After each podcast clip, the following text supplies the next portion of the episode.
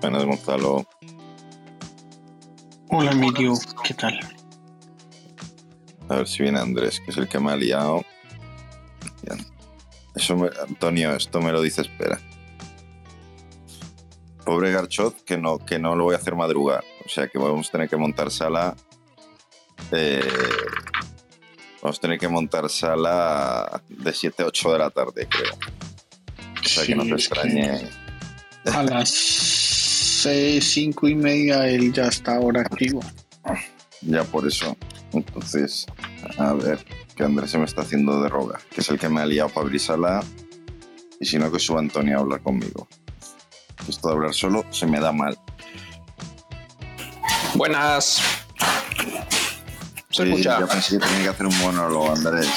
No, no, no, perdona, es que estaba aquí conectando las cosas al teléfono. Tú sabes, le, le meto todo tipo de cacharros Perfecto. para que se escuche medio bien. ¿Qué tal? Joder, ahora te escucho con eco. ¿Cómo? Que te escucho con eco. Ah, con eco, porque estoy en la sala. eh, y, uf, no sé. A ver. Hombre, qué grande. que Estoy hablando. Está por aquí la pequeña. Tenemos invitados. Sí, sí, sí. Es que los tengo a todos malos. Están todos acatarraos. eh, con mocos y tú sabes, un poco de todo. Y entonces, este. Levantados. Ey, te pierdo. ¿Me voy? Hola. Ahora sí. Eso. No sé, es que te escucho muy de fondo. Es como si no tuvieses conectado el micro. Ah. A lo mejor es que no estoy conectado, ¿eh? A ver, ¿ahora mejor? Yo creo que sí. ¿Ahora mejor? Sí. Sí, ahora sí. Ah, vale, vale, vale. Entonces es esto. Eso, que los tengo acatarrados y entonces están por aquí todavía despiertos, porque claro, como han dormido hasta tarde, etcétera, etcétera, pues claro, están por aquí dando la tabarra.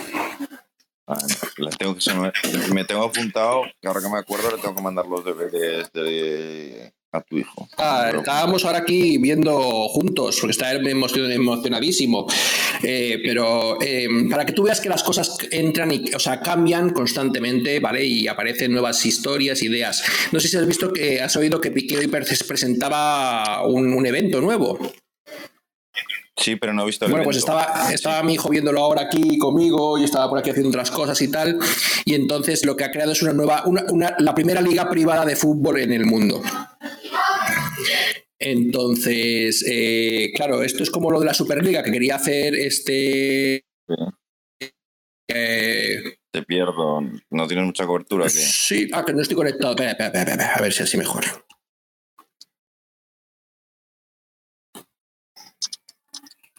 A ver. A ver si así mejor con... Es que no estaba con el ADSL, a lo mejor ahora sí. Ahora mejor. Eso, que, que- que nada, que ha creado una, una liga privada y lo que ha hecho ha sido coger y que nombrar presidente, nunca crear nueve equipos y lo que ha cogido son todos los grandes streamers que tienen 2, 3 millones de seguidores y, y luego también va es- está de presidente Casillas, está de presidente el Cunagüero, bueno, tú sabes. Sí. Pero ¿Pero que son partidos 90 minutos o qué? es fútbol 7, son 11 jornadas, eh, la gente va a poder apuntar, les van a pagar a los jugadores, la gente va a poder apuntarse para ser jugador de los equipos, van a hacer un draft. Está cogiendo lo mejor de la NBA, lo mejor del fútbol americano, lo mejor, ¿sabes? Está, está creando un nuevo prototipo de fútbol. O sea, se hizo dueño del, del- del- del tenis en el mundo. Eh, parece que quiere comprar, no sé si la F1 o la, o la MotoGP, parece que Dorna va a vender también. Eh, y, y esto, es una, esto es una prueba para hacerse, acabarse, eh, no sé si presidente de la FIFA o una historia de estas, pero este chico apunta, tiene la capacidad, tiene el dinero, tiene los contactos, apunta muy alto, me parece a mí. ¿eh? Hombre, estoy viendo, estoy viendo aquí los streamers. Rivers, Spursito, De Gref, Gerard Romero. Sí, sí, sí, sí, sí, sí, sí, sí. De momento se ha centrado en el mundo hispano, en el mundo hispano, pero tú imagínate en el mundo que esto, en el momento que esto seguro que lo han super registrado y tal, el formato para luego vender. Eh, muy bien. Cuando tienes dinero, puedes montar cosas. Y además que él lo decía ayer, que le entrevistó Ibai, decía, eh, es que no me importa perder pasta. Si es que lo que me sobra es la pasta, ¿sabes? Eh, y claro, tú piensas que le van a pagar, le van a pagar a los jugadores, o sea, a la gente que vaya a jugar, que, se ha seleccionado para jugar. Y con los eh, viewers y toda esta historia. Es que. Claro, y patrocinadores. Tú sabes la cantidad de gente, pero mira, mi hijo que es súper fan del fútbol, lo primero que ha dicho, paso de ver la liga, voy a ver esto. Lo primero que ha dicho, ¿eh? La liga ya no me interesa. Claro, esto es un ataque frontal a todo el establishment eh, deportivo barra fútbol en España, al menos, y en, bueno, en Sudamérica, porque afecta a México, Argentina. Es decir, eh, ostras, esto, a ver si le dejan, si no le empiezan a poner trabas. Yo, yo estoy convencido que no van a dejar que la gente que esté federada participe en esto. Ya verás, ya verás. pero... no, pero bueno, pero escúchame, si esto se mueve al final, o lo que te digo, no necesitas gente federada, con gente no federada te llega. Claro, claro, claro, eso es es, eso es. Sí, sí, es espectáculo, es puro espectáculo. Eso es como la. Como, como diría yo? Em, como estos que del pressing catch y cosas de estas que mueven un montón de pasta en Estados Unidos, sobre todo, ¿sabes? Estas ligas, estas eh, asociaciones privadas que hacen sus espectáculos y tal. Y que, y que si logran crear un formato que sea más atractivo para el público joven que está tan sumamente eh, enganchado a tantas cosas eh, online, ostras, es que. escúchame, lo que decía Florentino. Es decir, la sí, sí, sí, está enganchando al fútbol. Es decir, a mí me gustaba mucho el fútbol. Yo siempre lo he dicho, digo, yo era de verme, vamos, todo y más. Y, y, poniendo partidos todos los días de la semana, todos los días, de lunes a domingo, no tengo ganas ninguna. Claro, eso es. Y además que luego a la gente le gusta más es el salseo. O sea, que la gente está más atenta a lo que pasa antes y después de los partidos que en el propio partido. Los 90 minutos ya enteros como lo hacíamos los cincuentones, sentarnos y verlos enteros sin pestañear, yo creo que la gente joven eso ya no lo hace. Tiene la mano el teléfono móvil, está consumiendo eh, Instagram en ese momento, TikTok, además de, ver, de escuchar el partido. ¿Sabes? Es que es otro formato y entonces les das atractivo a la gente joven y es lo que decía Florentino, lo que tú dices. Y mira, eh, este, mm, este, ¿cómo se dice? Piqué. Em, yo creo que es un tío muy inteligente, sabe ver el negocio y, ya, ya, ha hecho cambios radicales en el mundo del tenis que se pensaba que era imposible. Y yo creo que esto es una prueba que está haciendo él para, para luego elevarlo a otro, otro tipo de estamentos. ¿eh? con Sorare, es decir, eh, Sorare no, sí, no nació anteayer. me escucha de fondo, que no sé quién está con el micro abierto. Ah, Andrés, creo tú. No sé qué. No sé cómo. Me escucha de fondo. ¿Te escuchas tú de fondo? Sí, cuando hablo, me escucho a mí de fondo. No sé si soy yo. A ver, eh, ciérrate un segundo, Andrés. Hola, hola. Vale, si hablo yo no me escucho de fondo, debe ser alguna historia. Pero lo que, lo que venía a decir es decir que cuando hablas de que, de que es un tío listo, Sorare no nació ayer, yo no me acuerdo cuándo, cuánto tiempo lleva, pero eh, no es una cosa del 2021 que de repente deprisa y corriendo eh, les dé por hacerlo y demás. Eh, lleva desde 2018, 2019 y, y, pues nadie daba un duro por él. Es decir, era ese juego de cartitas donde Piqué estaba tirando el dinero. Y, fijaros lo que ha llegado a mover, lo que mueve y hacia dónde va, y hacia dónde va el futuro también de esto. Es decir, ha, entrado en NBA, está entrando en ML en béisbol y demás. Es un tío, oye, con dinero, yo siempre digo, con dinero todos podemos, pero coño, pero no lo está invirtiendo a lo tonto.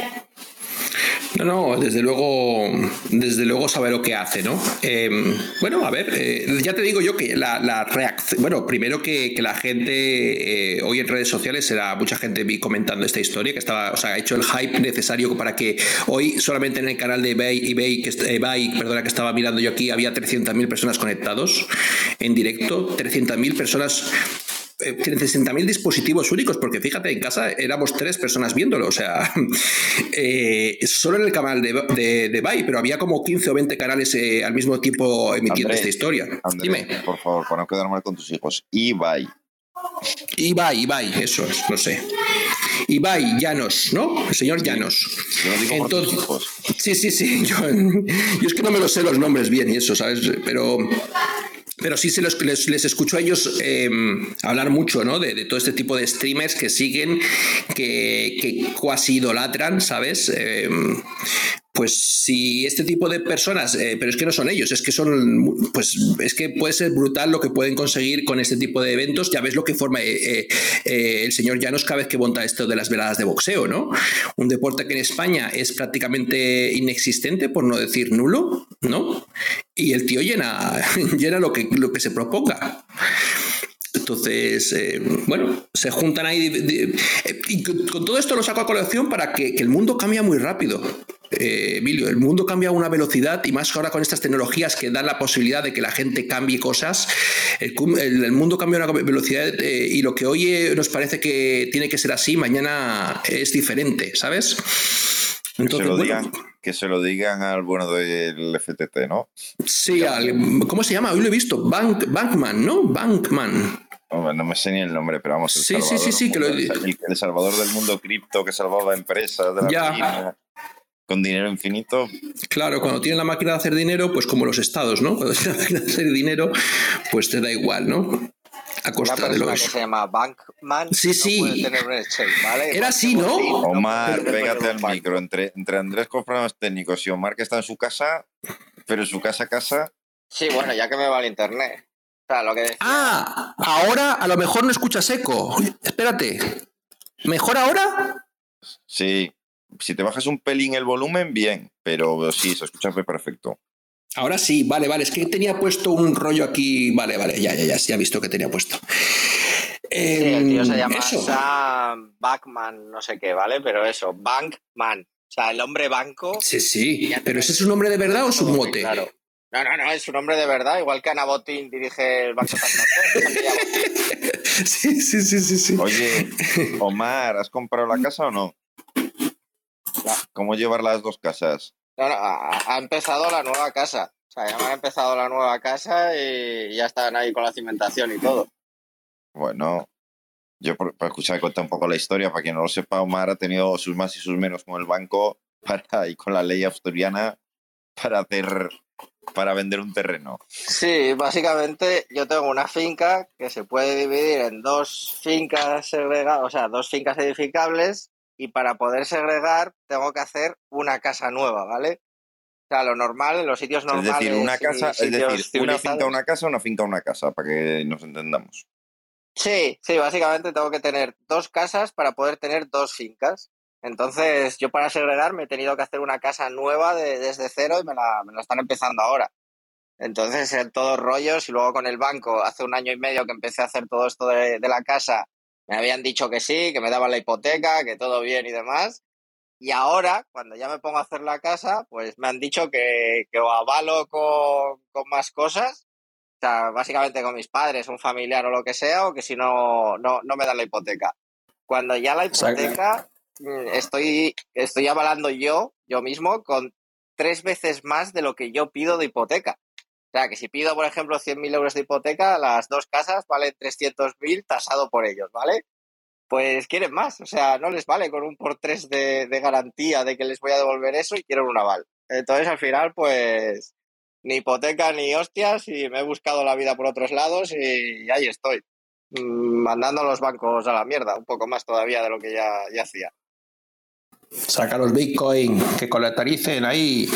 ahora para sacarlos, es al revés. Ya, ya, ya, ya. Bueno, bueno, pero se ha recuperado un poco el mercado, ¿no? O sea, de lo de ayer ni tan mal, los ¿no? datos de IPC. Ya, ya, ya. Sí, sí, porque he visto que todas las. Eh, acabo de mirar que todas las bolsas han cerrado positivo, ¿no? Y me imagino que la de Estados Unidos también, no la he mirado.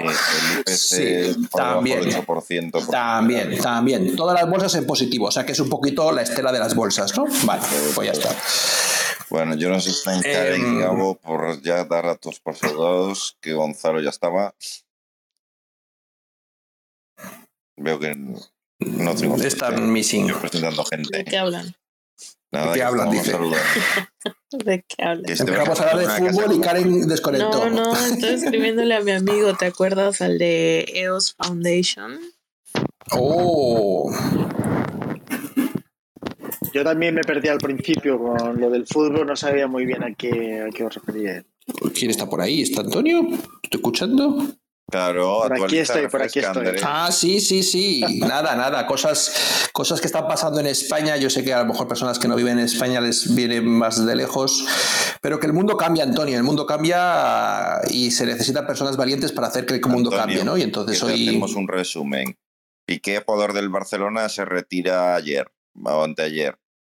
Entonces, que como ya tiene la Copa Davis y quiere seguir expandiéndose, se une con streamer, eh, con streamer famoso de España, no sé ahora de más viewers, pero sí el de más influencia, y juntos han decidido montar una liga, digamos, entre am- amateur profesional, porque van a cobrar, de fútbol 7, donde el presidente de cada club es un streamer conocido de Hispanoamérica o de España. Entonces, eh, cada uno va a tener un club, va- los jugadores van a cobrar y los partidos se van a retransmitir por el canal de Twitch del presidente. Es decir, el de Ibai, el de no sé qué, el de no sé cuánto. Entonces, una forma distinta y hablan también de que tendrá alguna novedad distinta, es decir, que no va a ir al reglamento de la FIFA de 90 minutos, no sé qué, no sé cuánto, sino que buscan hacerlo más atractivo para un perfil diferente de gente. Quieren darle una nueva vuelta al fútbol. Y van a cobrar en Bitcoin, claro, ¿no? No, de ahí uníamos que es un tío con negocios, Antonio, es un tío con visión piqué, y hablábamos de Sorare. El juego este de cartas que se fundó en el 19, esto de las cartitas que compras con Ethereum y demás. No sé, no sé si, si has entrado por ahí a Sí, cacharrear. entiendo, entiendo, entiendo lo que. y a partir de ahí, poco más. Y, es- y hemos pasado a la casa de Omar y, sí yo le iba a preguntar a Karen si le... a Omar cuánto pedía, por si a Karen le interesa, Puede ser, ¿eh? pero creo que estás muy al sur, al ¿no? Ma- norte. Ah, al norte. Estoy justo lo contrario, al norte-norte. O sea, más al norte es muy difícil. Verde y mar. Eso suena bien, ¿eh? Pero el mar Y muy, muy vacas. frío, ¿eh? Ya te aviso. Yo no me bañé nunca aquí. Con eso te lo digo todo. Bueno, O sea, yo tengo que irme al Levante, que está allí a 25 26 grados, que entras y está caliente. Ahí es el único sitio donde me, me y ahora llegamos a la opción, Antonio, que Omar solo, me imagino, aceptará criptos en la venta. Solo Bitcoin en la venta. Y yo acepto con lo que me paguen. Si me traen Bitcoin, Bitcoin. Si me traen euros, euros. O sea, me da igual. Al peso, no, al peso. el argumento, Omar. Ya, como sea era peso, como tengo habíamos paredes, de un todo metro, tengo paredes de un metro de piedra, vamos. Me, me vuelvo el, el Backman 2. Oye, hoy que ha dicho este señor, ¿no? Hoy que está pidiendo disculpas, ¿no? Lo he visto por ahí. Sí, ha sido un poco el rey, lo siento, me he equivocado. Así de disculpas, disculpas. Sí, Juan, don Juan Carlos, ¿no? ¿Te refieres? Por contextualizar. sí, sí, me he equivocado. Bueno, pues ya está. Disculpas. La gente ha perdido su pasta y él se disculpa. Bueno, pues ya está. ¿Qué vamos a hacer, no? Mira, yo, hoy- yo hoy hablaba con un proyecto, eh, con un proyecto pequeño y tal, eh, que es, eh, que es americano y tal. Tengo, tengo un conocido, a través de un conocido y tal, que trabajaba. Y, le estuve preguntando, él no trabaja directamente, pero comparte, digamos, eh, casa con casa con, con una persona. Y, y le, y, había invertido a la MEDA, pero vamos, hacía años, ¿vale? Muy poco, además muy poco con el proceso inicial y demás eh, le habían llegado, mm, porque claro, estaba en la noticia que había invertido, si buscas en Google Alameda, aparecía por ahí la empresa. Dice, solo me han llegado 50.000 correos. Y todos preguntando, claro, mm, ¿qué va a pasar con el proyecto? Porque habías invertido Alameda en él. Contestando todo el día. La pérdida de credibilidad de cualquier cosa donde haya invertido este tío es impresionante. Cuando a lo mejor no tiene ni, ¿sabes digo? Ni, ni, ni voz, ni voto, ni nada, ni nada. Entonces, es más el estropicio general. Sí, que se ha visto afectado porque de alguna forma la gente lo relaciona, ¿no? Con Alameda, dices. Es que Alameda debió invertir en medio mundo cripto. Ya, ya, ya, claro, no, no, sí, sí. Eso lo decía yo ayer. Por lo que, por lo que tenía entendido, ¿sabes? Que, pero vamos, que. Historias que. Y luego ha venido el amigo de, de CZ, hombre, ha venido su amigo Justin Sun. Como CZ se va, Justin Sun es el que ha entrado a jugar. A ver si es el salvador de, de FTX. O sea, esto se ya empieza el salseo, como decías tú, Andrés. El salseo cripto es eh, CZ se baja del barco, entonces ahora va Justin Sun, el no sé qué, no sé cuánto. Ahora va a No, empezar no, a- pero, pero el Justin Sun es solamente para los tokens de Tron, ¿eh? O sea, eso ya lo han probado y que por lo visto los tokens de Tron, Sun, no sé qué más, todos los tokens de- del Justin Sun, que se van a poder sacar de FTX. de la Retron. Sí, Sí, todo lo que sea dentro de la red Tron que tengan ahí dentro, creo que Justin Sun dijo que, que ponía en lo que hiciera falta. Ahora la duda es si los Pero ves, esa- Vale, sí. Pero Emilio, esas- eh, se empiezan a hacer cambios de cromo, Claro. pero al fin y al cabo Y a- la liquidez no. Y yo lo he visto, esto que dice Omar, yo lo he visto. Y mi primera pregunta fue, ¿pero no están en tu red? ¿No están en la red de Tron? ¿Por qué tienes que pedirle permiso a FTX para devolver a la gente lo que es suyo? ¿Qué, qué- qué- qué? ¿No? Porque es, desde- Es que- es es que- descentralizado, hombre, no pueden hacer eso. porque se lo han pulido. Porque no lo tienen. El problema es que no lo tienen, Claro, yo creo. Tienen un, tienen, un numer- tienen un numerito, claro, eso es, eso es, ahí va. Tienen un numerito apuntado en una página web, en una base de datos centralizada, pero que no corresponde con los Tron de verdad que estaban por detrás, Ya entiendo yo, ¿no? O lo que a en- Eso es. Bueno, les, le va a dar la maquinita para hacerlos y ponérselos, digo yo. Básicamente. Básicamente sí. Porque Tron no es. Lo que pasa no es es que. Emilio, el sentido de impunidad que ha quedado después de lo que pasó con Celsius y Doc One y demás, yo creo que habrán dicho, bueno, tampoco va a pasar nada, ¿no? Y aquí se van pasando de unos a otros, porque al fin y al cabo lo de Tron es como si Binance te dice que te deja pasarlo a la red de Binance Smart Chain, pues, ¿y qué haces ahí, no? Es decir, al menos que la gente lo fuera, estuviera aceptando de manera nativa como forma de pago en comercios y demás, que no, pues entonces no tiene ningún sentido. O sea, que puedan sacar a través de Tron, pues, pues que, no sé, a menos que se lo dejen, lo importante Pero, es que se lo dejen pasar Antonio, a exchanges que sí a través de Tron solamente los toques de ellos. Sí, pero quiero decir, si luego De puedes su red. a otro exchange que tenga liquidez. No, no, no, no, Antonio, Antonio. Los salida nativos de. Tron, es decir, Tron, SAN y USD. USD. Claro, claro, es que es alucinante. O sea, que yo que tengo la red, tengo que pedirle al otro porque no los tienen. Es que el problema es ese, que, que tenían apuntes a la gente que no, que no era real. El problema de no tener tus claves y no saber manejarte y no tener las billeteras y fiarte solamente del exchange y crees que allí está. No está, no está. No, al final es Si el, eso. exchange, si el exchange no abre el grifo, no, no, no digamos, no autoriza la transacción, Claro. si no fuera tuyo, claro. Eso es. Pero vamos, que va a estar divertido unas semanas. Me da a mí la sensación. Pero vamos, eh, Antonio, eh, cuando hablas de Celsius y demás, Celsius tiene varios procesos en Estados Unidos, ¿eh? O sea, Celsius no se va a ir de rositas. Y Marcinski pinta que no. Tampoco. Otra cosa es. Bueno, hoy, hoy el señor Banco dijo que, mm, eh, que, que tranquilos los de Estados Unidos, que como que de alguna forma sí, sí, sí estaban respaldados y al resto del mundo dejándolo aparte, porque yo creo que temen a la regulación americana como, como el comer. Tres. Igual que Sí, sí, vale, ok, pero sí, sí, vale, ok, lo que quieran decir, o sea, pero, la- pero eh, en la práctica no es verdad. Lo que pasa es que yo creo que lo hacen para precisamente para salvarse el culo en, la- en Estados Unidos, básicamente, que es a quien temen, ¿no? O sea, yo me doy cuenta que aquí el que de verdad pone miedo es Estados Unidos, ni Europa, ni Sudamérica, ni Asia, eso les, les da igual, iba a decirse la pela, les da igual. Aquí de quien de verdad temen todos, si te das cuenta, es a Estados Unidos.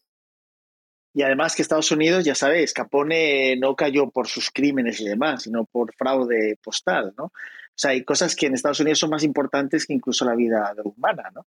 Es decir, que aquí el dinero, tú pues, si falsificas dólares, te puedes pasar el resto de tu vida en, en la cárcel, ¿no? Pero un asesino puede salir a los 10, 15 años, dependiendo de cómo haya sido, ¿no? El, el juicio. Con lo cual, en Estados Sí, Unidos se cuida mucho ese- de cometer estos errores porque se pueden Claro. en la. Ese- ese- esa concepción anglosajona, ¿no? Eh, muy calvinista de que la mentira es peor que la muerte, ¿no? Y lo de FTX, que, que tienen FTX US, o sea, de, de Estados Unidos, realmente son dos empresas distintas y lo que pasa en la de FTX de, de Estados Unidos es que está regulado y ahí sí que está todo como tiene que estar. Entonces sí que efectivamente ese exchange está bien y el FTX internacional es el que la liaron toda. Entonces sí que de verdad el de Estados Unidos está bien, el del resto está mal. Es decir, está regulado. Está regulado, Efectivamente. efectivamente. o sea, Eh, eso es, regulado y que les tienen miedo. O sea, la do- la- el- ay, bueno, pues, eh, pues eso, eso pone, claro, pone, pone de manifiesto que, que es como hemos dijimos ayer, ¿no? Ayer, ayer fue que estuvimos en una sala aquí, ¿no? Que, que, hombre, las regulaciones nos gustarán más o menos, pero cuando luego ves que están en Bahamas, ¿no? Porque FTX el otro día vi que estaba en Bahamas, pues claro, pues es lo que, lo que tiene tener tus cosas en Bahamas. O sea, fiarte de empresas que están en paraísos fiscales sin regulaciones. Pues eh, ahora a, a- a quejarte a la tía, a la tía Rita. Bueno, lo que pasa es que la gente se fía mucho, ¿no? De lo que hacen otras personas y un poco sigue un poco la corriente, ¿no? Y como no pasa nada un día y luego otro y luego otro, pues al final yo creo que eso hace que tal. Pero el día que caiga Binance, ahí sí que nos vamos a reír, ¿no? Quiero decir que El día que caiga Binance, Antonio, pasará como el día que cayó Mongos. Eh, que el cero, no estuvo, el cero no estuvo muy lejos, si te acuerdas. Eh, Me explicó, el cero no estará Pero, muy pero lejos. fíjate que lo he dicho muchas veces aquí, que, que sea cero en Mongox es en una cantidad limitada de bitcoins, no la cantidad total. Sí, no, en cero digo el valor de, digamos, medio global eh, que se cotiza en un exchange. Para, para sí, sí, sí, no, exacto. 0,01 me parece que cayó, que se compraron 800.000 bitcoins en ese momento, que fue el hackeo, que luego se sacó y que el payaso este que se hace pasar por datos se dice que es su dirección, ¿no? O sea, que es el hacker de Mongox, ¿no? Es, algo completamente ridículo. ¿no? De todas maneras, el pre- si el precio baja en un exchange, que es lo que pasa mucho, si baja en uno, no tiene por qué bajar en otro. Pero imagina que tú en tienes tu exchange, Emilio, y tú dices, bueno, ¿por qué voy a vender yo mis bitcoins a, a 15.000 porque en Binance los esté vendiendo a 15.000? ¿Sabes? Mira, eso que pasó la semana pasada en Gala. En Gala, en PancakeSwap, no sé por qué, mm, debieron tener un problema con, el, con la pool, ¿vale? No me acuerdo ahora exactamente qué pasó. Y contra el par BNB pegó un bajón de la leche. Y, y entonces eh, se contagió en Huobi también. ¿Qué, ¿Qué hacía la gente? Mandaba, me explico, lo mandaba de, de Huobi a Binance o de Pancake a, a Binance. Eh, ¿Sabes lo que te digo? Los vendía a X cantidad, o sea, de su wallet a un exchange, los vendía a X cantidad y se iba a Pancake o se iba a Huobi y los, y los volvía a comprar. Entonces yo tenía mil dólares en Gala, ahora no me acuerdo cuánto está, pero vamos a poner un dólar, pero es mucho menos, ¿vale? Tenía mil galas, los vendía mil dólares en Binance y me iba a Pancake y los compraba mil galas a 100. Y entonces se tiró así un par de horas y entonces ibas de un lado a otro, tiki, tiki, tiki, tiki, tiki, tiki, tiki, tiki, hasta que de repente, eh, digamos, se, se arregló el tema. En juego es el arbitraje, ¿no? Eso es arbitraje. claro, pero, pero bestial, eh, Antonio. Es como si de repente una moneda en un exchange baja un 90% y el resto no toca. O sea, no es, un- no es como se Pero- hacía antes con los. Pero con los eso, pero eso no es malo, eh, Emilio, eso no es malo. O sea, el arbitraje se utiliza en muchos, muchos. eh, yo estoy pensando ahora mismo en el mercado de la fruta. eh, aquí te- tendríamos que tener al hermano aquí de Garso, que sabe de frutas. Pero vamos, pues pero- eso se hace, habitu- se hace habitualmente. Pero tan y, y nadie, no, y nadie lo ve como algo malo. Pero tan extremo no, joder. Y quien no ha ido, es decir, quien lleva tiempo que no conoce la prima kimchi, que tú te Sí, ibas sí, a los sí, a, a pillar entre un 5 y un 15% más. Claro, es verdad que en el tema de las monedas Sí, pero que es verdad que en el tema de las monedas ha sido más habitual el hecho de que se ponen todos de acuerdo para que no haya tantas divergencias, ¿no? Entre, pero en otro, en- pero en otros, pero en otros, en otros eh, eh, ámbitos de la vida sí que es, eh, vamos, es muy habitual. eh, bueno, a ver, en todas las fronteras del mundo se hace arbitraje de ese tipo. O sea, se, se- se- se pasa de un sitio a otro cosas porque en un lado de la frontera valen un dinero y en el otro lado de la frontera valen otro dinero. O sea, y hay gente, te lo digo porque yo he vivido en, en fronteras y la gente vive de eso, vive del, del arbitraje manual, Bueno, son ¿Cuántos porteadores. hay en el Pirineo de gente Bueno, pues por ejemplo. y supermercados? Exacto, o sea, finalmente es, En Gibraltar, ¿no? Cuando pasan Por con- ejemplo. con en el el tabaco. Claro. pasa que hay muchos estancos justo pasar la frontera, pero nada más pasar la frontera y te encuentras un, me- un mega supermercado en mitad de la nada. Y dices tú, ¿qué, qué narices hace ahí? O o un estanco. Y es por la gente francesa. De la otra frontera cruzan, pasan la frontera y a 100 metros compran y otra vez para su casa. Eso es, pero bueno, estamos hablando de cosas que son, entre comillas, bueno, no iba a decir ilegales, no, ilegales no, porque hay unas legislaciones que te impiden pasar, tal, tal, pero, pero sí que están ahí en, en el filo. Yo te estoy hablando de cosas legales pero, en mercados. Hay gente que compra cosas en el mercado de, por ejemplo, en Estados Unidos, es muy típico, ¿no? Que compras eh, hierro en el mercado, por ejemplo, de Detroit y lo estás vendiendo en el mercado de Nueva York a otro precio diferente. Y hay gente que se dedica a eso. iPhones. Yo, te- yo tenía un amigo que compraba iPhones.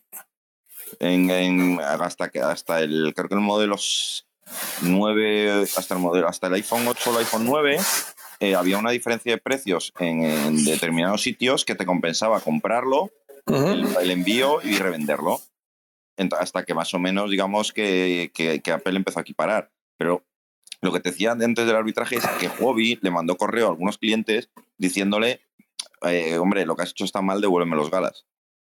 siempre que era en plan de. Ah, sí, encima. mía, ¿sabes? Bueno, encima.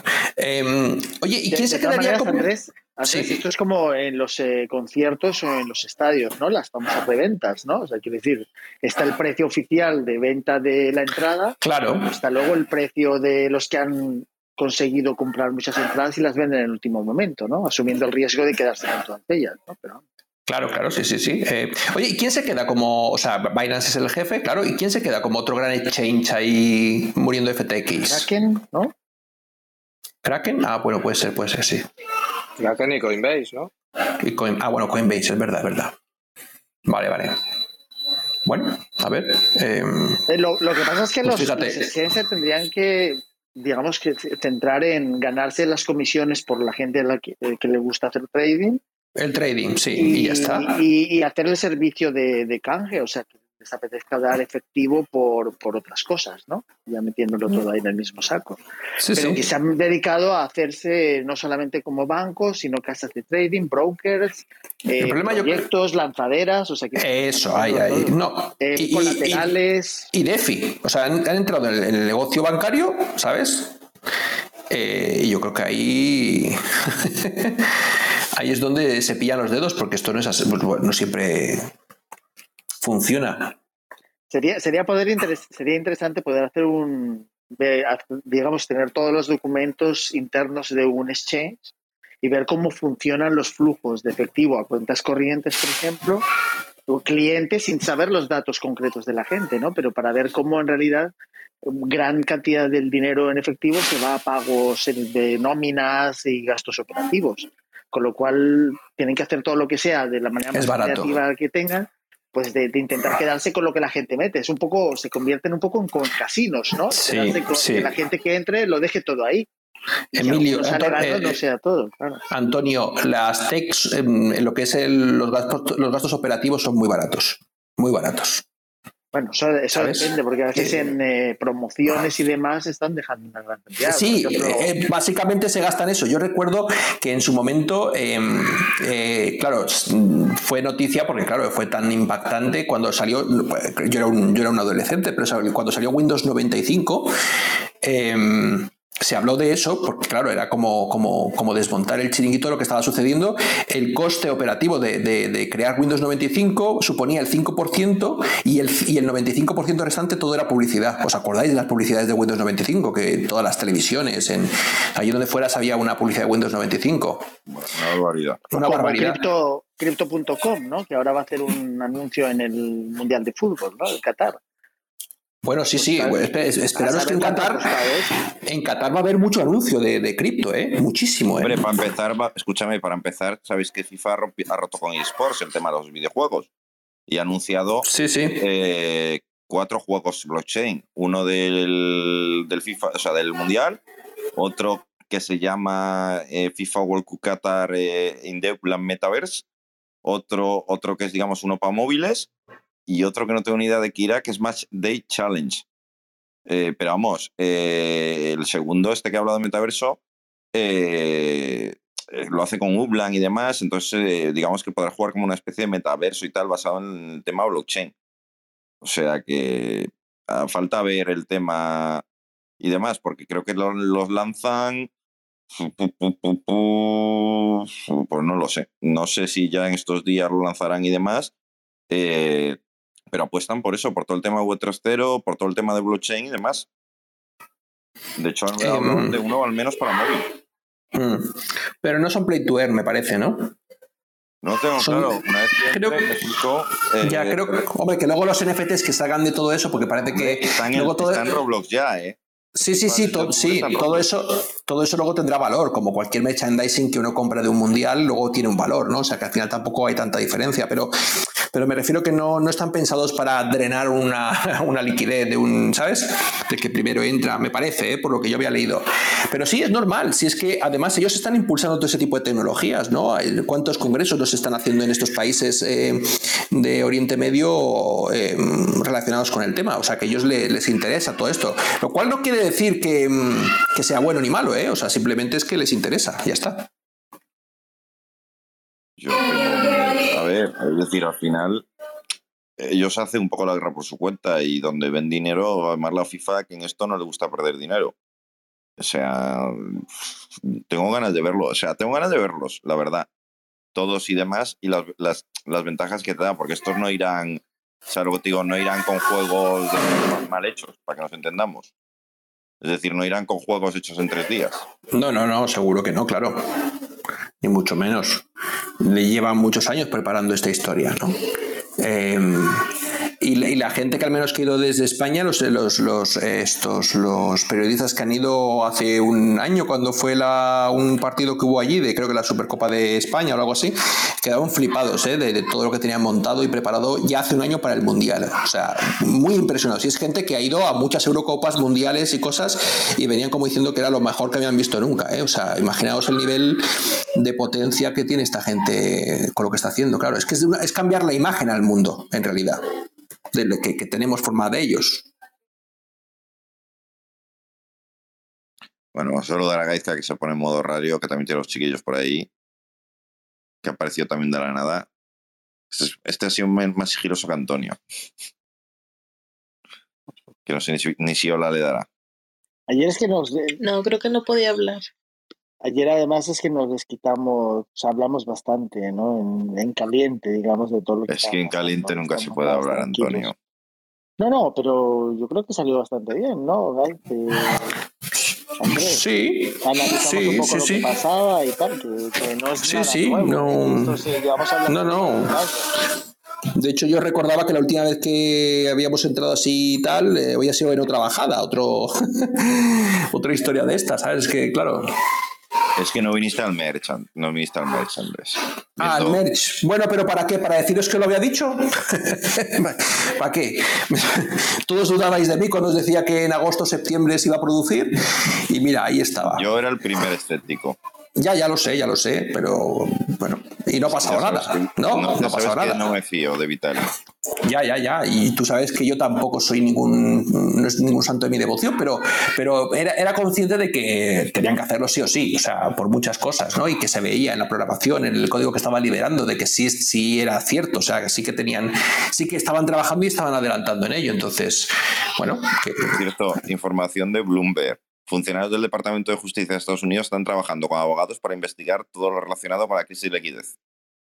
Buscan eh, comprender la razón por la cual el amigo banco, el Bank of Fried, buscó el apoyo de Binance y otros actores de la industria y cuál era la liquidez que de verdad tenían. Y si usaron los fondos, sobre todo si usaron los fondos de los clientes y de operaci- en operaciones comerciales de FTX sobre todo de Alameda. Madre mía. No, no, no van a acabar bien, está claro. Y todo esto al final afecta a todo el mercado, porque mm, em, si solo afectara al token FTX, pues bueno, se va a la porra del token, pero, pero, pero, y a, y a sus colaterales, ¿no? Como puede ser Solana o, o eh, Aptos, ¿no? Aptos era la otra que tenían por ahí ellos, pero es que afecta, finalmente todo el mercado se ve afectado. O sea, aquí, eh, o sea, ellos, ellos, em, ellos la pician y la pagan todos. Tampoco tiene mucho sentido, pero bueno, Pero es lo que está ocurriendo. De, de todas maneras hay mucha inercia ¿no? en el mercado, porque incluso Celsius, con todo lo que está pasando, creo que el token todavía existe, ¿no? O sea, decir, Sí, sí. O sea, la gente sigue ahí dándole como si, bueno, yo creo que hay demasiadas, demasiada expectativa, ¿no? De que las cosas van a volver a subir, que va a haber otra vez esta, esta season.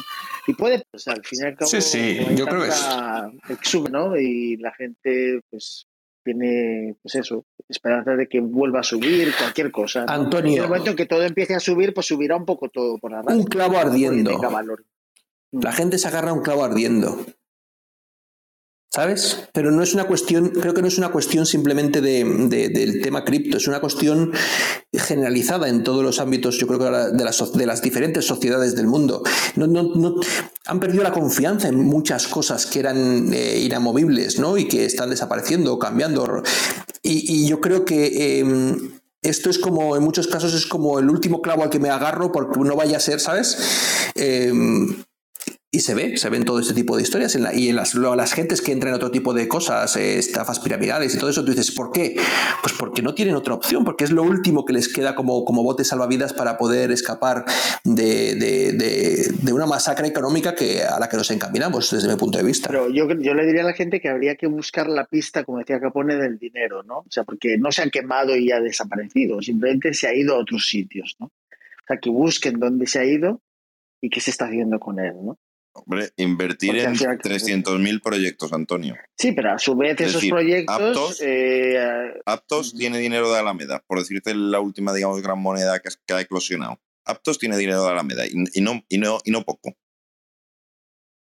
¿Dinero te refieres a fiat? Quiero decir, a, no. dólares o euros. FTT, es decir, eh, lo que hacía eh, Batman era cogía el hacía dos cosas una cogía dinero de los usuarios me explico e invertía en proyectos y dos cogía FTT que él mismo imprimía y lo colateralizaba para conseguir moneda estable o Bitcoin o lo que fuese. Y con ese dinero se iba a proyectos en fase semilla, en proyectos en ronda A, en ronda B y compraba un cacho. Cuando tú ves a la MEDA 100 millones de dólares por entrar en la ronda A, Mm, pues el dinero no salía de la nada. Y, estoy viendo aquí ahora mismo, y Huobi también tendría que tener algo de, ¿no? relacionado con esta gente, porque también se está pegando un. Se está pegando un tortazo del copón. Eh, seguramente Huobi también, ¿no? Tenía dinero de Alameda. Bueno, es que ¿quién no tenía dinero de Alameda? Pues muy pocos. Pero, pero quiero decir, en cuanto se trata de traspasarse tokens o cosas diferentes, y no hay movimiento real entre bancos de grandes cantidades, porque por ejemplo Elon Musk cuando vende una cantidad importante de Tesla para probablemente pagar parte del compromiso con Twitter, ahí hay un movimiento importante de billones, ¿sabes? Quiero decir, prácticamente en efectivo, que tienen que buscarse, ¿no? Si la Reserva Federal no imprime más, quiere decir que hay escasez. Si además los países, el tema de la deuda a nivel global, están escasos de dólares, pues países en África, el Líbano, en Venezuela, Sudamérica. Con lo cual, eh, yo creo que ahí lo que está jugando la Reserva Federal es a, hacer importante el dólar otra vez. Es decir, que no haya suficientes, porque ellos saben lo que la gente dice, ¿no? Que se está imprimiendo mucho, que se está dando la máquina de imprimir. Entonces están en ese esfuerzo de contraer, digamos, la impresión para hacerlo más valioso y a ver qué, cómo sale toda esta jugada, ¿no? La veremos un poco a final de este año, ¿no? pero sí que hay contracción. O sea, realmente, como decía Omar al principio, los bancos se lo están pensando mucho para dar porque no tienen. O sea, eh, es verdad que se imprime mucho, pero al fin y al cabo, si lo distribuyes en toda la banca comercial, bancos centrales y demás, hay escasez de efectivo, porque también a principio de año se sacó mucho, sobre todo en el norte de Europa. ¿Sabes? Había muchísimas sacadas de efectivo, de euros. Antonio, creo que sería importante explicar cuando decimos se imprime qué es exactamente, porque no es que hagan billetes, no hacen billetes que vayan al mercado. O sea, los billetes en realidad no los hacen para que vaya al mercado, o sea, para que, digamos, tengamos eh, dinero nosotros fiat tangible. Lo que hacen es que compran deuda de los países. Efectivamente, digamos que el, porcentaje de efectivo, claro. yo creo que es un 5, un Sí, exacto, es muy pequeño. Es decir, lo que hacen es que compran dinero de los países, que a su vez los países emiten deuda, ¿vale? Con, los bonos que estos que, ¿sabes? Que, por ejemplo, en España, a su vez las comunidades eh, emiten deuda, que a su vez va contra unos presupuestos que son nuestros impuestos. Y entonces, es, en realidad, lo que hacen es que nos empobrecen a todos. Eso es lo que crees que la mayoría de la gente entiende cómo funciona. No, no, no, no. Si lo entendiera no, estaríamos en estas. claro, puñetas. Esa es la historia. ¿Sabes? Eh, lo que lo hemos hablado mil veces, ¿no? fíjate, yo casi preferiría formar más que en el tema cripto, formar a la gente en el tema financiero. ¿Sabes? Estaría encantado de poder. Eh, y fíjate, yo soy muy malo, ¿eh? Pero las cuatro pinceladas que uno conoce, porque es que la gente, al no entenderlo, al no entender cómo de verdad funciona el dinero en el mundo, eh, difícilmente después puede entender cómo repercuten las decisiones que toman sus gobernantes.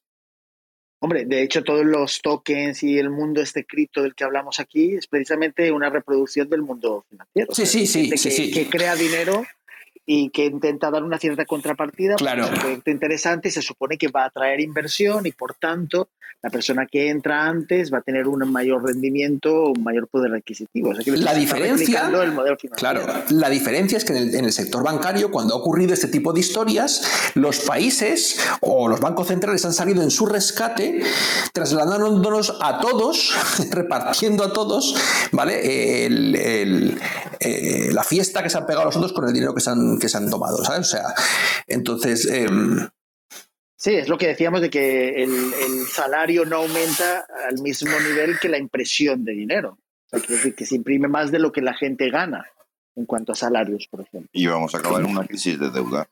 Ni inmobiliaria ni nada. Claro, y hoy, hoy precisamente, hoy precisamente escuchaba a algún analista de esto esta mañana en la radio que decía que, eh, que eh, hablando de Estados Unidos básicamente, pero se puede extrapolar al resto del mundo, que si fomentamos esta inflación, ¿sabes? Si la fomentamos, en cierta parte es debido, me refiero a la fomentamos, la fomentan los gobiernos.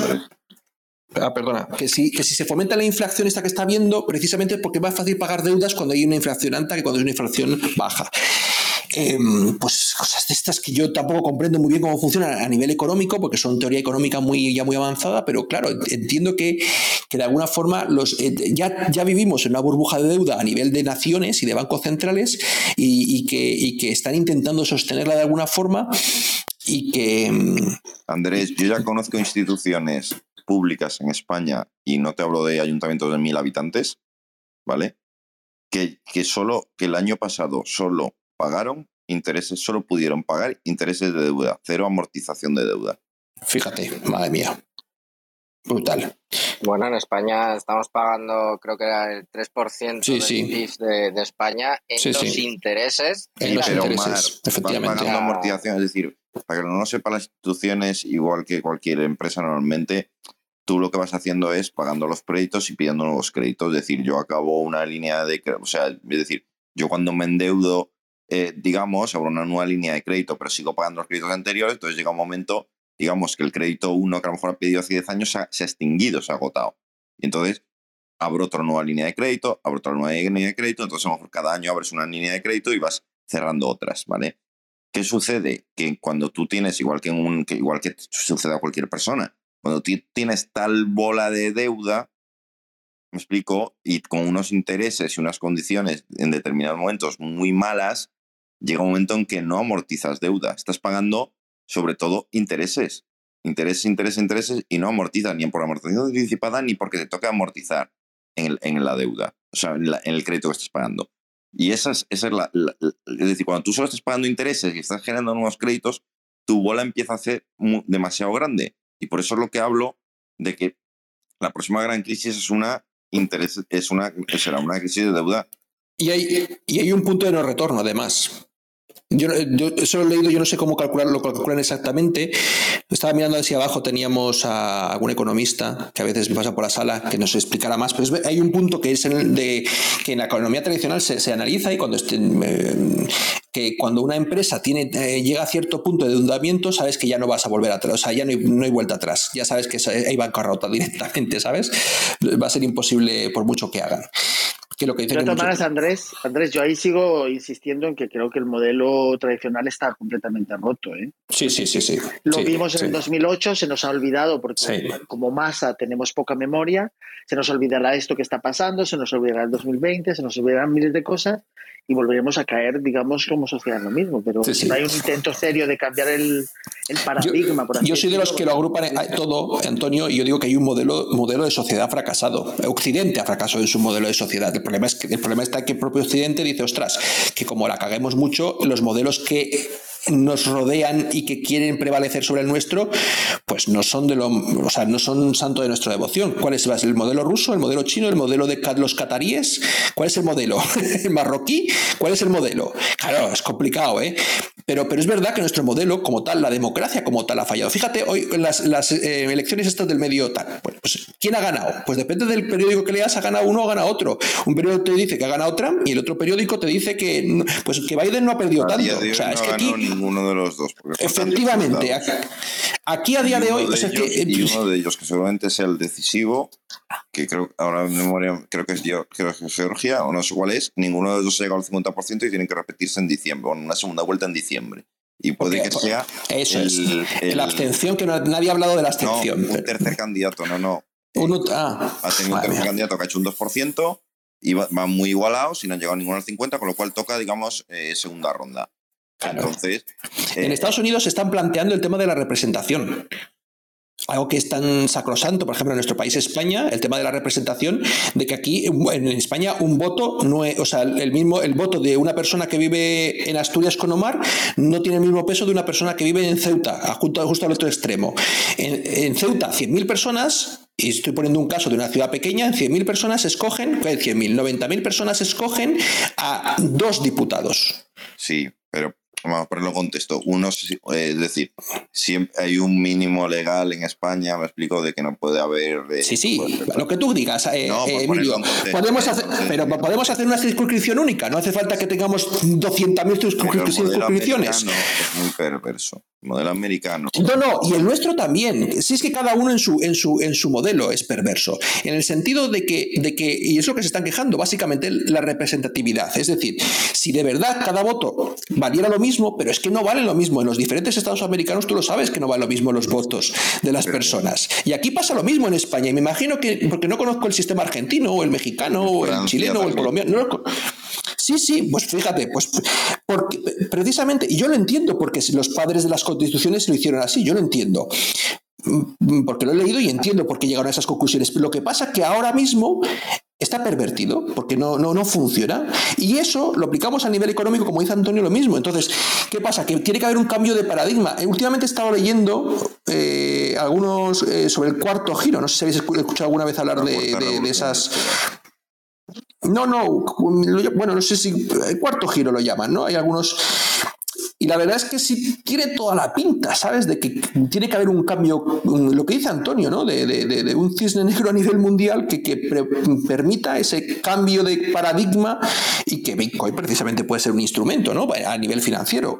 Pero luego... Pero de, pero- todas maneras, de todas maneras, por conectar eh, el mundo cripto y Bitcoin con el tema de la, de la política ¿no? y tal, y de la representación, lo que dice Emilio, en Estados Unidos está, es mucho más perverso, porque a veces hay calles que pueden ser un caucus diferente del otro y, y el mapa no está tan claro como, por ejemplo, en España, que tenemos las, digamos, las comunidades autónomas y tal. O sea, tú sabes más o menos dónde están los límites, pero allí es muy, muy, muy, mucho más perverso. Ahí a lo mejor vecindarios que, es- que corresponden a una zona y luego el otro ya no corresponde a la otra zona. O sea, es muy complejo, muy complejo y muy manipulable también, que se vio, por ejemplo, en las últimas elecciones y es lo que la gente se quejaba. ¿no? Mira, ¿sabéis lo que han Pero- hecho los demócratas? ¿Sabéis lo que han hecho los demócratas con los republicanos? ¿Y por qué puede que... ¿Cuál ha sido la estrategia demócrata? Ah, Y, y con esto luego volvemos a lo escrito. ¿Cuál ha sido la estrategia demócrata en muchos sitios para intentar garantizar eh, que no le robase la mayoría republicana? Ir, eh, apoyar a candidatos extremos, apoyar a candidatos republicanos. ¿Cómo los apoyaban? Bueno, El- no, no. aquí, aquí estamos en las mismas. No, no, Andrés, Andrés, no, no cambia. escúchame. La estrategia ¿Cómo es en todos lados igual. No, ¿cómo hacían? Haciendo campañas, es decir, cuando estaban eligiendo los en las primarias los republicanos, eh, imagínate que Antonio eres de, de- de Trump, no, más allá de Trump, ¿vale? Y yo soy demócrata. Entonces yo salía, hacía, me gastaba dinero en anuncios diciendo Antonio la perversión mundial, vamos, no sé qué, vamos a volver al siglo XIX, conservador, bla, bla, no, no reconoce las elecciones, es un peligro para la sociedad. ¿Qué es que hacían? La gente republicana más extrema votaba Antonio. ¿Qué ha sucedido entre los republicanos? Digo, ganaba, ganaba Antonio de candidato. ¿Qué le permitía con eso? Todo el voto moderado arrastrarlo al Partido Demócrata. Y con eso han ganado más de un estado. Pervirtiendo la mente de la gente, igual que está pasando con determinadas cosas económicas, con el tema de las eh, muchas criptomonedas, como está pasando con el tema de Batman, que era un tío súper simpático, que se dedicaba a salvar el mundo, empresa que caía la reflotaba, eh, no sé qué, todo súper happy. Era, vamos, era el alter Sí, de Z, el- era el hombre. El mejor, el amigo de todos con el dinero de todos.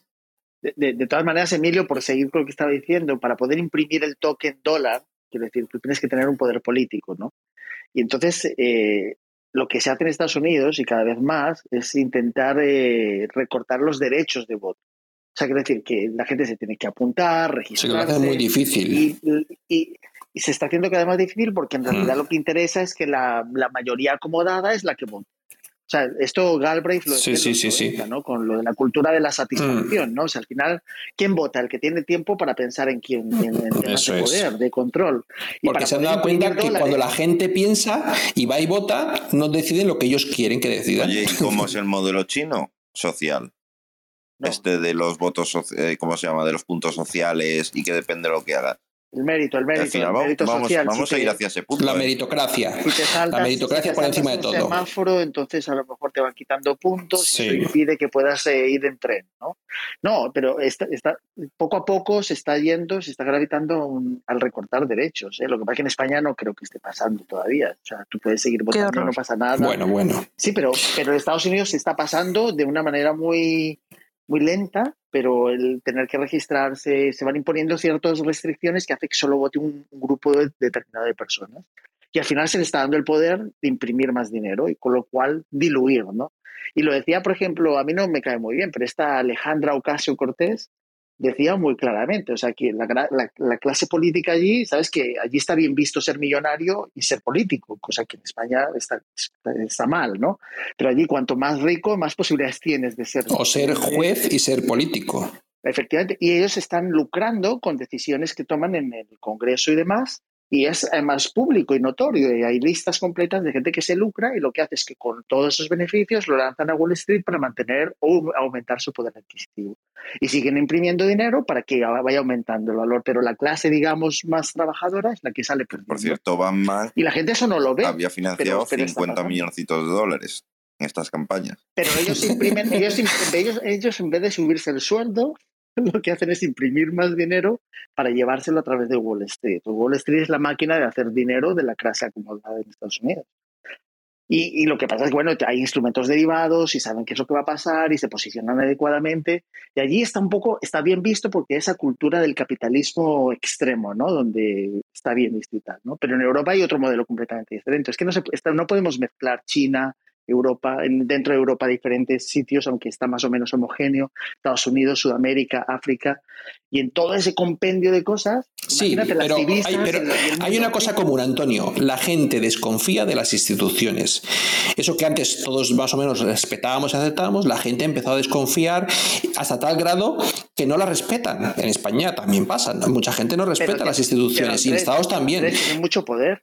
En el momento en que tú le Sí, das sí. al Estado el poder de decidir sobre el bien y el mal, quiero decir, a través de los juzgados y demás, y tú vas en contra de lo que, por ejemplo, las propias leyes sobre Bitcoin, criptoactivos y tal, están decidiendo sobre temas porque no quieren perder la capacidad de imprimir dinero. Yo soy de los que piensan que hay que separar dinero de, de política, pero no todo el mundo lo ve así. No, no, Por no todo el mundo lo ve comentabas así. que te- Claro, porque es lógico que hay una serie de, de actos en la sociedad que se tienen que proteger, ¿no? Como las personas válidas, etcétera, etcétera. Mm.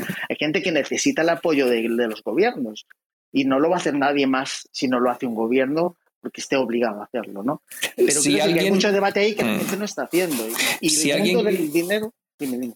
Si alguien quiere, eh, recomiendo, eh, por si alguien quiere eh, de forma bastante amigable adentrarse en, en este debate de, de- de, eh, de las representaciones y de los votos y tal, Saramago tiene un ensayo que se llama Voto en Blanco, se llama así. Eh, recomiendo muchísimo su lectura. Es pequeñito, no es, muy, no es muy tedioso su lectura, pero sí refleja muy bien desde un punto de vista muy de novela, pero sí muy ameno lo que es la realidad de todo este tipo de, de historias que estábamos hablando ahora.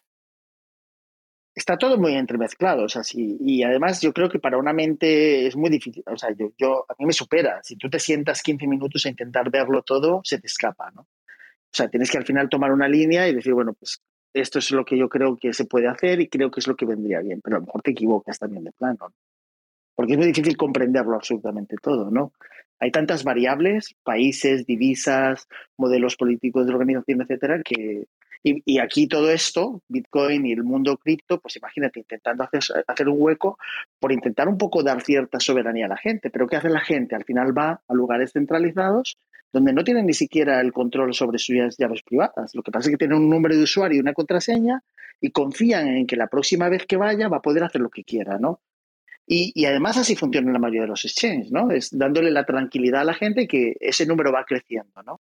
Y que va aumentando su capacidad, ¿no? Y le dan BUSDs, que no son dólares, son BUSDs o USDTs. Se supone que tiene que existir una contrapartida. Lo ideal sería que ni siquiera se necesitara contrapartida, ¿no? Que nos dedicáramos simplemente a pagarnos directamente en eso, que es lo que están haciendo países en Sudamérica, ¿no? Como Argentina Venezuela están utilizando el USDT bastante, o el Líbano, por ejemplo, aquí cerca de mí, ¿no? Están dedicándose porque los bancos no les están dando toda la cantidad que tienen depositada o nada, o les están haciendo un recorte bastante importante de sus ahorros. Así que está todo muy mezclado, Andrés. Es, es difícil.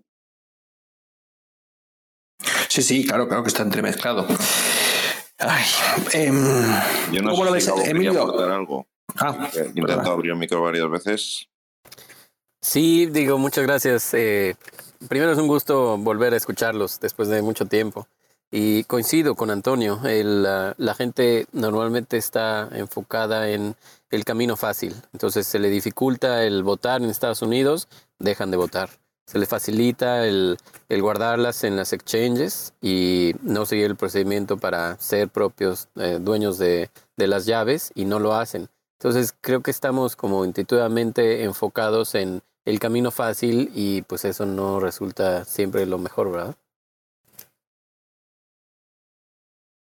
No, y, fíjate, Gabo, que por ejemplo en Sudamérica, con la en lugares donde hay muchísima inflación, la gente al final lo que hace es comprar más de lo que necesita, o bien para revenderlo o para, o para comerlo, es decir, eh, productos de primera necesidad, ¿no? Y eso es, va en aumento, quiero decir, hace que aumente el precio de las cosas incluso más, ¿no? O sea, la inflación tiene un efecto, como digamos en arquitectura está el efecto elástico y plástico, ¿no? Es decir, tú tienes un, un efecto donde todavía recupera, pero un efecto, y luego a partir de determinado momento ya no recupera la posición inicial. Entonces lo que le pasa a la inflación es lo mismo. Hay un momento donde se puede, y Estados Unidos durante muchos años lo ha tenido muy controlado, en un 2%, pero se le acaba de ir. Estamos en, en, en una especie de situación de momento plástico, o sea, quiere decir, ya no vuelve. No, la, inflación... que la gente piensa que no, que va a volver a bajar y tal, pero no, ya ha pasado el momento, en, en la situación de, de, de, elasticidad y ha pasado a la plasticidad, ¿no? Sí, sí, la inflación en Estados Unidos está impresionante. La, la gente con la que tengo comunicación me dice que pues ya no puede eh, suministrar los mismos insumos, eh, la comida está mucho más cara, las rentas se han ido para arriba y en México estamos igual. O sea, el, todo está muy caro, la gente, vaya, la mayoría de la gente estoy seguro que no tiene para comer proteína, ¿no? O sea, cerdo, pollo, pescado está a unos precios exorbitantes. Y el, eh, la renta también está subiendo porque muchos extranjeros eh, se están viniendo a la Ciudad de México, eso está disparando las rentas y entonces se pues, está viendo todo esto complicarse muchísimo. Y además la gente se dedica a acumular, quiero decir, si tienen posibilidad de un poco más, intentarán comprar más, por ejemplo, de gasolina o de productos de primera necesidad, arroz, de todo tipo de cosas, para tener ellos o incluso hacer un mercadeo en un mercado negro, ¿sabes? Ese es el tema de la inflación. Que, hay un mercado todavía no hemos negro, llegado a ese punto. Hay un mercado negro de medicinas en México que es impresionante. O sea, y eventualmente esto pues también va a detonar eh, un problema, ¿no? De salud, pues. De hecho, de hecho salía una, una estadística ahora de, de, Europa que creo que el 35% de, de los europeos ya estaban tirando de los ahorros para poder llegar a final de mes. Si ahora mismo ya está así la cosa, en seis meses o un año va a ser terrible porque la gente se va a quedar sin ahorros. En el momento que se acaban los ahorros es cuando ya empiezan los problemas serios de verdad. Ahora mismo es como que todavía hay un poco de, colchón, un típico colchón financiero que tiene todo el mundo, pero se va a acabar. O sea, antes o después se va a acabar. La gente no llega a final de mes si no tira de ahorros. De hecho, Mar, a principio de año, un poco antes de todo el conflicto, hubo unas grandes retiradas de efectivo en todo el norte de Europa, ¿eh? pero tremenda montones de efectivo para tener en casa, para decir, bueno, por lo menos el euro me lo van a seguir recibiendo, que es la, tranquilidad que le da cierta gente en, el, en, la Unión Europea, ¿no? tranquilidad que, como digo muchas veces, no se tiene en otros países, no se tiene en África o no se tiene en Sudamérica, ¿no? Y unas grandes cantidades y con eso está la gente viendo, pero al final, ¿qué van a hacer? Van a tener que deshacerse de, de otras cosas, ¿no? Puede ser oro, puede ser acciones y demás, ¿no? Pero al final hay un cuello de botella ahí, ¿no? O sea, la Fed se va a resistir a imprimir, pero yo creo, mi apuesta es que no va a poder hacerlo. Al final van a tener que volver a abrir la mano y entonces, sobre, ¿sabes? Quiero decir, como, como cuando pescas, como decía ayer, ¿no? O sea, soltando un poco y otra vez ajustando, intentando que no se rompa la seda, ¿no? O no sé cómo se llama, ¿no? En la pesca, ¿no? El. Antonio, ¿y tú no crees que, aceleran las CBDCs para que compres euros, euros o dólares digitales y tener así una nueva impresión de dinero que no cargue sobre la impresión? Es decir, tener un, un nuevo dinero digital que no implica, es algo que te digo, la ampliación del dinero físico Pero y demás. Como tener una segunda cuenta en el banco, ¿me- entiéndeme, una segunda cuenta de donde poder tirar y poder imprimir. Ya, pero la banca comercial está en contra de eso, porque se queda sin sentido. Si los bancos centrales, porque CBDC es Cen- Central Bank Digital Currency, ¿cuál es la posición de los Sí, bancos comerciales? eso es. No, pero los Europa, por ejemplo, a 3.000 euros Los- por persona. No, los bancos comerciales eh, en Europa, eh, leía el otro día que han salido diciendo que no quieren CBDCs para el fiat. Es que tenemos que diferenciar los dineros. Para el dinero fiat no quieren CBDCs, no les interesa a ellos. Pero sí es verdad que ellos ya están eh, eh, desarrollando mecanismos para tener CDBCs entre bancos. Sabéis que hubo una ponencia buenísima en Zaragoza que nos explicaron todo este tipo de historias. Eh, eh, hay diferentes tipos de dinero y entre bancos, el dinero que está entre los bancos, ese sí que están empezando a utilizar tipo de CBDCs porque les permite, y se lo está permitiendo el regulador, los bancos centrales, porque les permite a ellos no tener que destinar tanto dinero a tantas cuentas entre bancos, y tenerlo allí. eh, eh, parado, ¿vale? Haciendo depósitos eh, en previsión de, movimientos de dinero. Con lo cual, eh, digamos, se lo permiten porque en realidad, gracias a ese tipo de sistemas, no necesitan tener, ¿cómo se dice? Hacer provisión de tanto dinero para, para poder eh, llevar a cabo sus, todas sus transacciones y sus operaciones bancarias. Con lo cual, en, ese, en ese, en ese, eh, en ese espectro, en el, en el- dinero que se mueve entre los bancos, que no tiene nada que ver con el dinero fiat, es otro tipo de dinero, en ese tipo de, de- movimientos sí ya se están empezando a utilizar o están em- ellos intentando, empezando a, a asumir el tema de las CDBCs.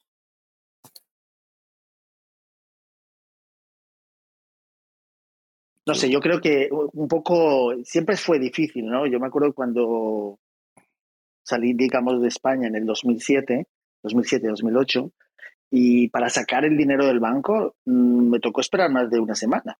Quiero decir, no te lo dan inmediatamente. Estamos hablando de una época que todavía no era el 2008 de lleno, ¿sabes? Y lo que le pasa, por ejemplo, a los exchanges es lo mismo. O sea, es como si toda la gente va a sacar sus saldos disponibles. La banca, como está muy establecida, la gente no suele sacar el dinero, ¿no? Quiero decir, si tiene saldos, no los saca, los utiliza pues a través de tarjetas de crédito, de débito, hace transferencias, hace bizums, por ejemplo, si es España o lo que sea, ¿no? Entonces no se mueve. Entonces esa es la tranquilidad que tiene la banca tradicional, que, que ya está muy establecida en ese sentido, pero, pero padece de los mismos defectos que los exchanges de, de Bitcoin y de cripto, ¿no? Es decir, que en el momento que hay muchas salidas no tienen, lo tienen invertido en otras cosas, el colateral es inexistente, se lo han gastado malamente, lo han perdido en determinadas cosas. ¿Y hacia dónde se ha ido todo ese efectivo, digamos, como contrapartida? Claro, es que Antonio, la gente no sabe muchas veces que los volvemos a lo de antes, ¿no? La- el banco no pide dinero al Banco Central Europeo, al Banco Central Europeo no pide euros para ahora poder dejarlos, los inventa. Es decir, cuando yo voy al banco, para que la gente se entera, para cuando yo voy al banco y pido una hipoteca y me dan 100.000 euros para un piso o para lo que sea, ese dinero, esos 100.000 euros no existen y el banco los crea en ese momento para ti, porque es un apunte, lo que tú muchas veces dices, Antonio, son apuntes, entonces los crea para ti. Lo que pasa es que luego el banco tiene que respaldar delante, de- ante el Banco Central Europeo, en este caso en España, tiene que respaldar ese dinero, parte de ese dinero, no todo siquiera, parte de ese dinero. Con lo cual, eh, el... eh, y, este es un concepto que la gente tiene que entender para que vea, para que entienda el momento en el que en el que suceden desgracias económicas, que todo se rompe porque es que eso que se ha inventado en ese momento no hay nadie que lo esté eh, eh, mm, poniendo, digamos, un colateral para que, para que sea de verdad efectivo. Sí, está la casa que tú has comprado, diría alguien, pero ¿y si, y si nadie quiere pagar el dinero que se pagó en su momento, que fue lo que pasó en 2008 por esa casa, ¿no? Entonces, eh, todos estos conceptos económicos de cómo funciona a nivel más macro, hay que entenderlos para también entender cómo, cómo, cómo luego poder protegernos en cierto sentido. Bueno, pero ya has definido lo que es precisamente Bitcoin, la posibilidad de que tú personalmente tengas control sobre lo que tú tienes y no tenga que pasar por el hecho porque alguien pueda confiscarlo, limitarlo, a quién se lo envías, a qué hora del día, etcétera, ¿no? Yo creo que es una de las virtudes que tiene y por la razón que yo estoy en ello, ¿no? Quiero decir, desde, que, digamos, lo entendí perfectamente, que como siempre he dicho aquí, tú cuesta entender, entenderlo. O sea, Bitcoin lo entiendes, piensas que, piensas que lo entiendes, hasta que lo entiendes necesitas cuatro o cinco veces de no entenderlo. O sea, tardas muchísimo tiempo en realmente ver la virtud que tiene. Por eso a la gente, yo entiendo que al principio lo desechen, digan barbaridades del mismo, se fijen solamente en el precio y por tanto digan, no, pues si no vale nada, ¿no? Pero como tal, como medio de transacciones, es bestial las posibilidades que tiene transacciones y, de hacerlo, digamos, de, persona a persona y el tema del anonimato no se entiende muy bien. La gente piensa, como se dice muchas veces, de pseudo anónimo, te pueden hacer un trazar, pero no saben que existen muchas formas de completamente limpiar todas las direcciones. A mí, cuando lo entiendes bien, me demuestra que es lo único que te da la garantía que tú lo tienes como posesión directa sin que nadie tenga que decirte que puedes utilizarlo o no o a quién se lo envías. Lo que pasa es que todavía estamos en esta etapa mixta donde la gente utiliza exchanges porque los exchanges les atraen para hacer cambios por otras cosas que tienen pues muy buena muy buena publicidad, ¿no, Andrés? Quiero decir, cuando la gente ve que hay, alguien se ha hecho un token de un juego, un por ciento, pues Yo a mis hijos les pongo en la mesa mmm, acelgas y le pongo caramelos y yo sé lo que van a coger sabiendo, que es lo mejor, sabiendo que es lo mejor para ellos, sé que lo que van a coger. Y al final las personas es que somos así de simples, como chiquillos, ¿sabes? Y no porque algo sea lo mejor lo van a acabar aceptando, porque, porque somos así, es que al final el ser humano se comporta de esa manera tan simple y de hecho, Andrés, en los Poncis, por ejemplo, hay mucha gente que hace dinero en los Poncis. Los primeros hacen mucho, a lo mejor un Emilio, Emilio es especialista.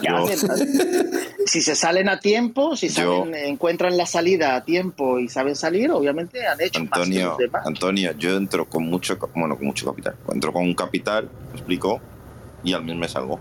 O a los 10 días, depende, depende de cómo sea el Ponzi. ¿Me explico? Hay Poncis que dan un 1% diario, otro que, te, que es mensual y tal. Yo entro con un dinero que he ido ganando de otros Poncis, que es algo de dinero, entonces entro con, con a lo bruto y entonces a la mínima oportunidad salgo y me queda un capitalito, un capitalito pequeño. Entonces yo ahí lo dejo que genere rendimiento unos seis meses y a partir de los seis meses retiro ese capitalito y, juego con el siguiente capital. Es decir, me, me, tiene que pillar el Ponzi en los primeros 10, 15 días de, digamos, de entrar. Que algún día me pillará, ¿eh? O sea, yo soy consciente pero voy entrando sabiendo que puedo perder todo. Esto es como quien va al casino y se lo juega rojo-negro. Bueno, como decías con el caso de Luna, ¿no? Quiero decir que al final saliste un poco. Lo comió por bien, efectivamente, pero porque tuviste los reflejos de poder hacerlo. Pero no todo el mundo tiene el conocimiento y los reflejos para hacer las cosas así. Hay gente que le pilla tarde y se queda, pues, ¿cuántos se habrán comido el 99% de, Coño, de todas las O yo, escúchame, acuérdate que yo empecé entrando en 5 dólares. Voy a decir, mira, que le por culo, este otro huevo no entro. ¿Me explicó? Y ya está, pero yo volviendo a lo de los exchanges que Antonio, hay, una, hay un refrán español que dice que la avaricia rompe el saco. ¿Sabes? Es que es ese, ese, ese, es, esos, dichos nacen porque es que somos así, ¿sabes? ¿Qué le dijo la serpiente a Eva? Le dijo, si comes de esto te vas a convertir como Dios. ¿Qué le pasó a Eva? ¿Qué le pasó a Eva? Dijo, ostras, qué guay sería ser como Dios. Pum, la avaricia rompe el saco, toma. Pero Andrés, yo sabes que me conocéis porque ya me repito mucho. Y pienso que todo ese modelo financiero es, es, es, caótico y está completamente roto. O sea, yo creo en Bitcoin porque es un dinero honesto. ¿eh? Pero... Porque creo que te, te, te da, digamos, eh, por tu tiempo, te da algo que con... Quiero decir, no es la inversión, no es que compras para luego cambiarlo. Es, si se convirtiese en dinero, y tú lo has dicho alguna vez, que no crees que ocurra, pero si ocurriese, sería un dinero honesto. Realmente que cada vez vale más. Sería, y sería, es el sería, que tú has dedicado maravilloso y sería lo que todos desearíamos, ¿no? Un mundo sin barreras. La primera barrera es la del idioma, la segunda yo creo que es la del dinero, ¿no? Pues si ya superamos una de esas barreras, que es la del dinero, ya sería fantástico, ¿no? Sería... Pero es difícil. Yo, yo lo digo, ¿por qué, ¿por qué Europa y Estados Unidos no le ponen los pies, eh, no le frenan los pies a Ucrania, a Estados Unidos, a Rusia con lo que está haciendo en Ucrania? Porque tiene armas nucleares. Solo es por eso, porque tiene el botón nuclear. Pero, y, al, revés pasa exactamente lo mismo, ¿vale? No quiero meterme en un bando. Al revés pasa exactamente lo mismo. ¿Qué pasa? Pues que cuando, cuando los que toman decisiones son los que poseen el poder de las armas, no estoy hablando de armas nucleares, sino de, policías o militares o lo que sea, pues es muy difícil que la gente pueda reaccionar y pueda realizar cambios. Eso que pasó eh, antigüedad en Francia con la Revolución Francesa o en otros, eso no es tan fácil y no, y, no suele ocurrir habitualmente. Y, de la primavera árabe, porque que, venga un árabe y nos diga si está mejor o peor después de aquella, de aquella, de aquella eh, Ponzi donde los metieron. Yo, me gustaría rebobinar un poco para atrás. Antes hablabais de los exchanges y de, de la forma fácil, digamos, de comprar y tal. Las últimas, ¿nos habéis dado cuenta, por ejemplo, las últimas semanas, quizás los últimos meses, me voy un poco más atrás, eh, está viendo la posibilidad, digamos, las, las billeteras frías están poniendo un poco las pilas a la hora de permitir comprar, digamos, eh, criptos directamente desde las billeteras. Es decir, hoy, por ejemplo, Trezor anunciaban, joder, joder, un acuerdo. Eh, Ledger no me acuerdo con quién hace poco. Eh, SafePal, me explicó, te permite hacer con descentralizado mil cosas. Es decir, antes era muy difícil. Es decir, tú tenías un Trezor en el 2020 o en el 2021 y tenías que morir al aro de... Cuidado con las billeteras frías, aviso a navegantes. No, pero billetera fría lo entendemos como PayPal. No, me refiero a Ledger. PayPal, Ledger. Ah. fría, fría. qué interesante. Son, las que gestionan la llave privada de tal manera que nunca está online, digamos. Fría, fría, un papel. Vamos a y no digo a las más. billeteras de papel, Andrés. Y no digo más. Vamos a tener que volver a las billeteras de papel. No quiero malmeter, no quiero malmeter, pero sé por qué. Mm, no, o, sea, no, quiero, o sea, no quiero decir que sean inseguras, no quiero decir que mm, permitan la trazabilidad, no quiero decir que... Mm, ah, tú lo dices por el anonimato. Es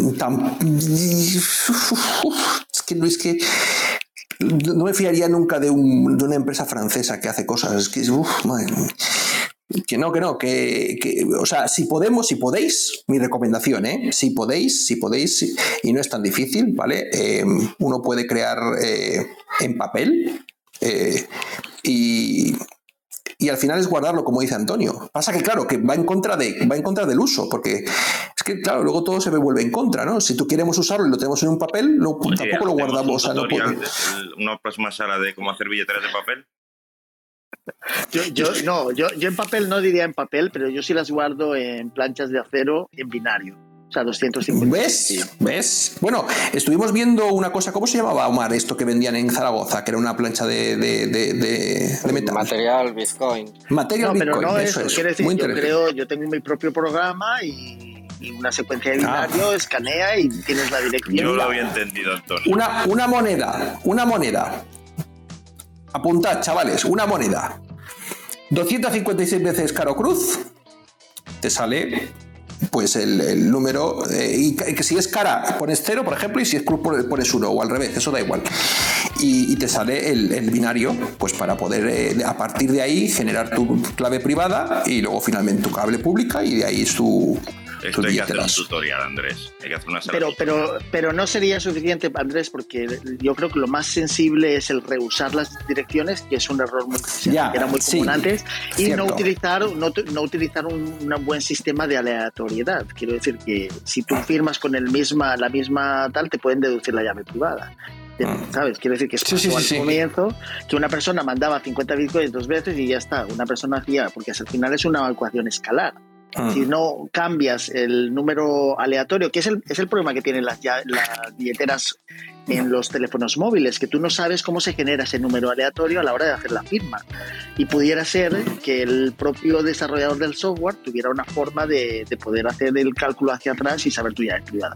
No tiene por qué pasar porque es código abierto y todos lo miramos y tal, pero nada quita que un, un Pero es código- en tu teléfono sí, no, pero, cambie, es, digamos, pero es, código definición. abi- es código abierto, pero se basa, normalmente esos, esas, esas funciones random que utilizas cuando programas se basan en cosas físicas. Y puede ser tu el, el- el tiempo de tu microprocesador, la memoria que tienes, etcétera, Oye, etcétera. Oye, lo cual, lo que Antonio es cierto. Hacemos una sala de cómo crear billeteras de papel otro día